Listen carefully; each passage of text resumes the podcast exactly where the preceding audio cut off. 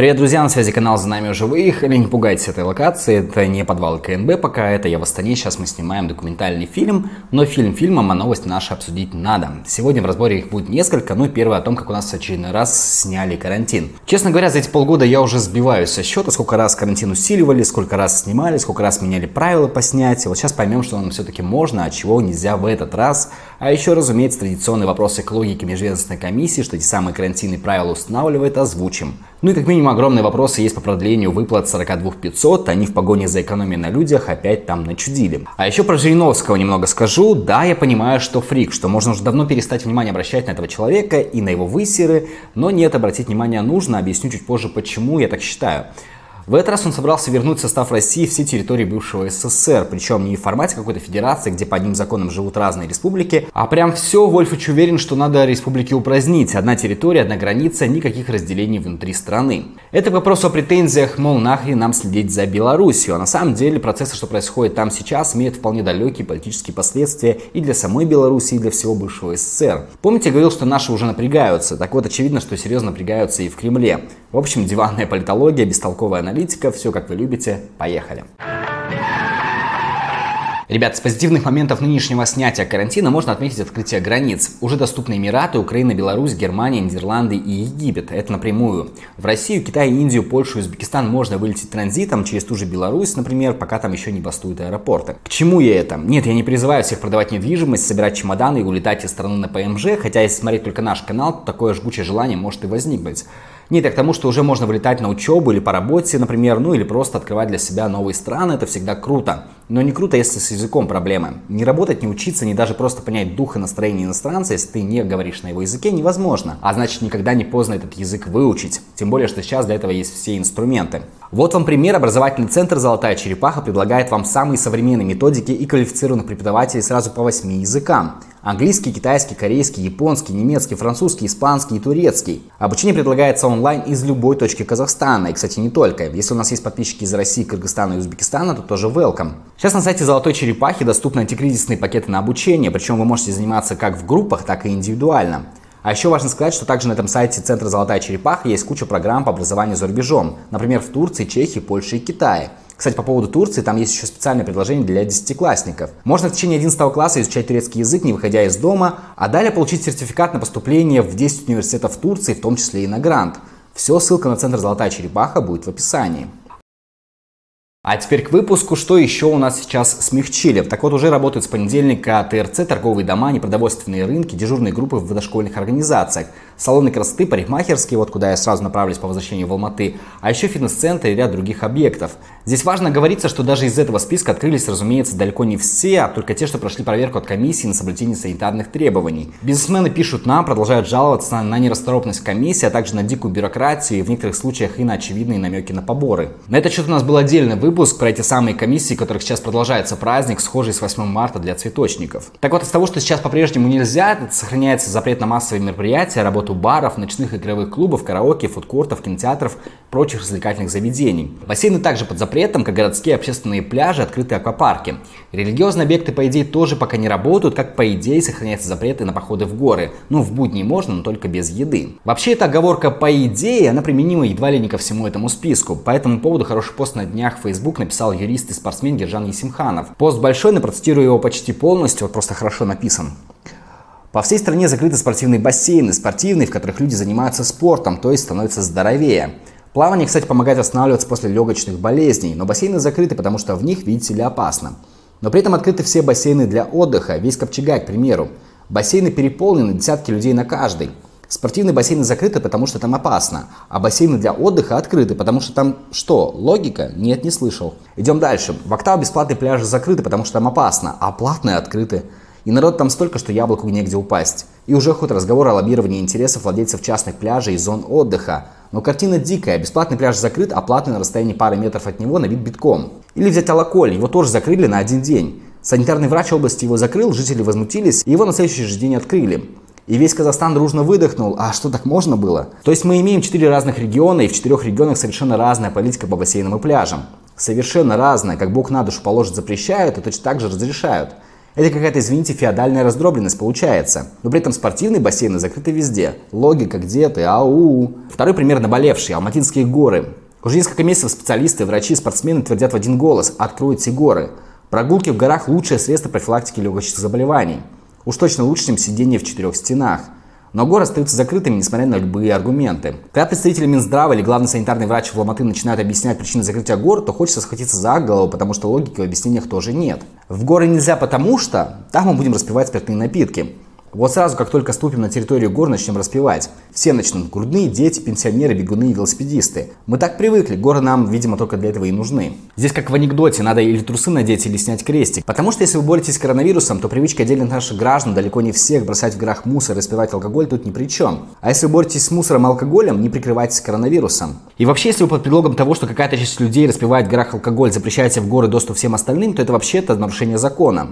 Ограничение свободы передвижения, статья 21 Конституции нашей страны. Такая логика вам в голову не приходит, господа? Но и здесь вопросы не кончаются, потому что в Алматы закрыты горы, но открыты ТРЦ. В ТРЦ собирается в сотни раз больше людей, чем в горах, и не находятся куда ближе друг к другу, чем в горах. Но ТРЦ открыто, а горы нет. И поэтому мне хотелось бы обратиться к Минздраву и главному санитарному врачу города Алматы с одной просьбой. Уважаемые господа, то, что вы называете борьбой с коронавирусом, представляет собой набор хаотичных действий. У них нет единой логики, они продиктованы сиюминутными обстоятельствами. Они никак не связаны между собой. Ваш запрет противоречит международным рекомендациям и мнениям специалистов. Запреты произвольно меняются от одной области к другой и от одного вида деятельности к другому. И самое главное, они не помогают, а только вредят. Прекратите бессмысленные запреты, дайте людям восстановить здоровье и хоть немного подкрепить иммунитет. Иначе то, что было летом, покажется вам детским садом, тогда, когда придет зимний сезон заболеваний. Конец цитаты. Еще отдельно от себя хотел бы на кинотеатрах вопрос заострить. Они по-прежнему под запретом, хотя логика опять же в этом запрете крайне не очевидна, если опять же смотреть на очереди перед ТРЦ. Это странно. Кто-кто, кинотеатры способны обеспечить все санитарные требования, насколько можно судить из СМИ, они готовы контролировать заполняемость в 50-30%. Они могут обрабатывать помещение после каждого сеанса, проводить кварцевание и так далее. Этот вопрос задавался наверх, мол, почему многим можно, а нам нет. Но Минздрав нет их ответов не дал, мол, наши специалисты не считают это безопасным. При том, что в той же России, где вообще не было режима ЧП или ЧС, кинотеатры уже работают. Учитывая избирательный характер по закрытию или открытию объектов бизнеса, напрашивается один вывод. У кинотеатров в Казахстане нет какого-то мощного покровителя, который был бы способен отставить интересы отрасли наверху. И вот здесь про 42 500 хочу опять поговорить. Вот где, блин, логика. Они же опять сказали, что, мол, все, дальше платить тем объектам, что попадают под запрет, а это не только кинотеатры, это вся развлекательная индустрия, они не будут. А это не то чтобы странно или нелогично, кажется, что это просто издевательство. Они не работают уже полгода, но выплаты им полагались только три с половиной раза.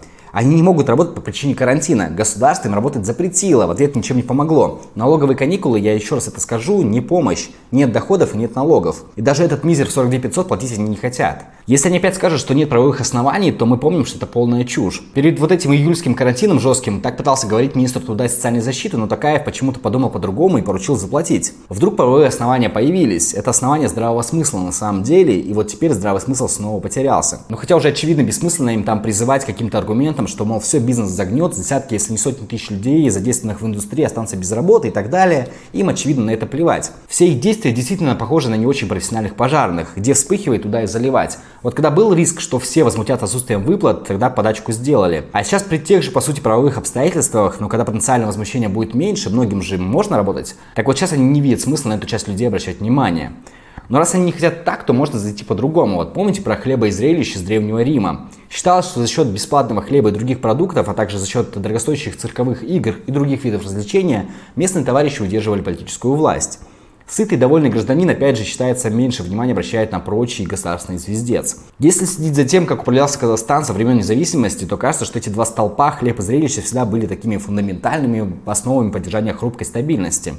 Грубо говоря, хлеб не очень дорогой, голодает объективно не так много людей, а всякого рода универсиадах и экспо Казахстану равных не было. А вот сейчас и с хлебом в общем смысле сложновато, а на зрелище положили болт. Э, недальновидно, нет? Перефразируем одного известного чекиста. Вы что, хотите как в Беларуси?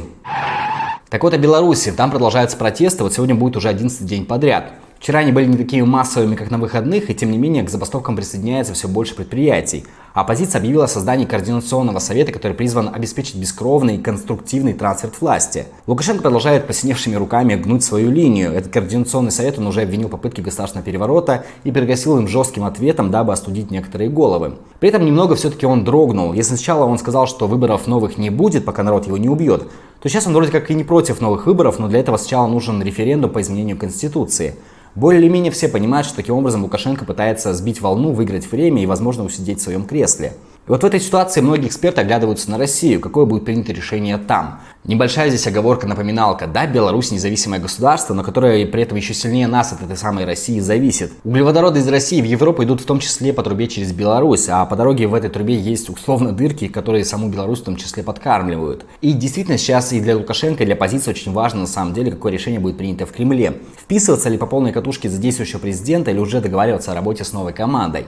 И вот там на самом деле пока в публичном поле решение не прозвучало. Такое ощущение, что в Кремле решили подождать, посмотреть, как и куда все повернет само собой. При этом Лукашенко, да, опять переобулся. До выборов он с Россией вроде как поругался, а сейчас заявляет, что общается с Путиным и получил гарантии поддержки, в том числе военной. Хотя, с другой стороны, официального подтверждения этому нет. Поэтому Лукашенко уже идет на крайние меры. Он объявил о полной мобилизации войск на западных границах страны. Вдруг кровожадные латыши посмеют воспользоваться политическим кризисом в стране и нападут, завоюют Беларусь. Но на самом деле, для чего это делается, мы в Инсте недавно давали расклад. Беларусь вместе с Россией стоят в ОДКБ. Туда, кстати, Констант уже входит. Это организация договора о коллективной безопасности. И в случае внешней угрозы наши страны договорились друг другу оказывать военную поддержку. Но опять же, это в случае внешней угрозы. И вот ощущение, что Лукашенко готов эту внешнюю угрозу организовать, лишь бы вынудить Путина помочь войсками, навести порядок внутри страны. Но выглядит попытка пока слабовато, если честно. И вот пока вся эта возня идет, Лукашенко мечется в агонии, появляется в России на арене Жириновский и заявляет стата. Сначала страну разделили на республики, 70 лет удерживали вместе с помощью жесткого политического режима, а последние 30 лет пытаемся заканчивать в расчете, что они останутся в нашей орбите. Так не получается, заявил Жириновский. Председатель Либерально-демократической партии России уверен, что время разговоров уже ушло. Теперь необходимо действовать жестко, возвращать СССР не как политрежим, но все территории и никаких республик, все в состав России. Конец цитаты. Здесь надо понимать, что Жириновский хоть последние годы, а может не только в последние годы выполняет роль придворного шута, но еще у него есть другая роль. Местами прощупывать реакцию или посылать между строк сигналы дальше. Этим занимается не только Жириновский, но и Соловьев, например. Но последнему, похоже, дали вялую команду обсирать протестующих в Беларуси, а ему в ответ на это в прямом эфире показывают член. Так как у Жириновского посыл, как мне кажется, другой. Показать самому Лукашенко, мол, доигрался ты со своей антироссийской риторикой. И другим лидерам в СНГ показать, мол, смотрите, что бывает, когда вы начинаете дружить с Западом, и не забывайте, в чем спектре интересов вы находитесь. Я не думаю, что прямо сейчас где-то в России всерьез стоит вопрос о продолжении политики аннексии территорий. Они Крымом-то поперхнулись э, прилично. Новые санкции, возврат полноценной второй холодной войне им сейчас на фоне кризиса экономического и не самых высоких цен на нефть он вряд ли нужен. Но с другой стороны, все, что происходит в Беларуси, им явно не нравится – мне почему-то при этом кажется, что сейчас внешняя политика их все-таки волнует чуть меньше, чем риск аналогичного белорусскому сценарию в самой России. Что делать Костану с Жириновским? Ну, тут много есть в сетях мнений от введения в отношении этого человека санкций до физической расправы. Мне кажется, официально отвечать Жириновскому, несмотря на то, что он член Думы, не стоит. В лоб отвечать, это значит э, всерьез относиться к его словам. А вот пустить в публичное поле какой-нибудь фриковатый симметричный ответ, то почему бы и нет? Какому-нибудь Перуашеву из Акжол дать команду на интервью о возврате в Казахстан ряда территорий Юга России. Такие внешнеполитические были бы игры. Все на сегодня. Подписывайтесь на канал «За нами уже выехали». А еще у нашей А7 Стельки Спекжок сегодня день рождения. Ее можно поздравить подпиской на ее канал. Ссылка тоже будет в описании. А еще у А7 сегодня в 8 часов будет прямой эфир. Подключайтесь. Теперь точно все. Всем спасибо. Всем пока.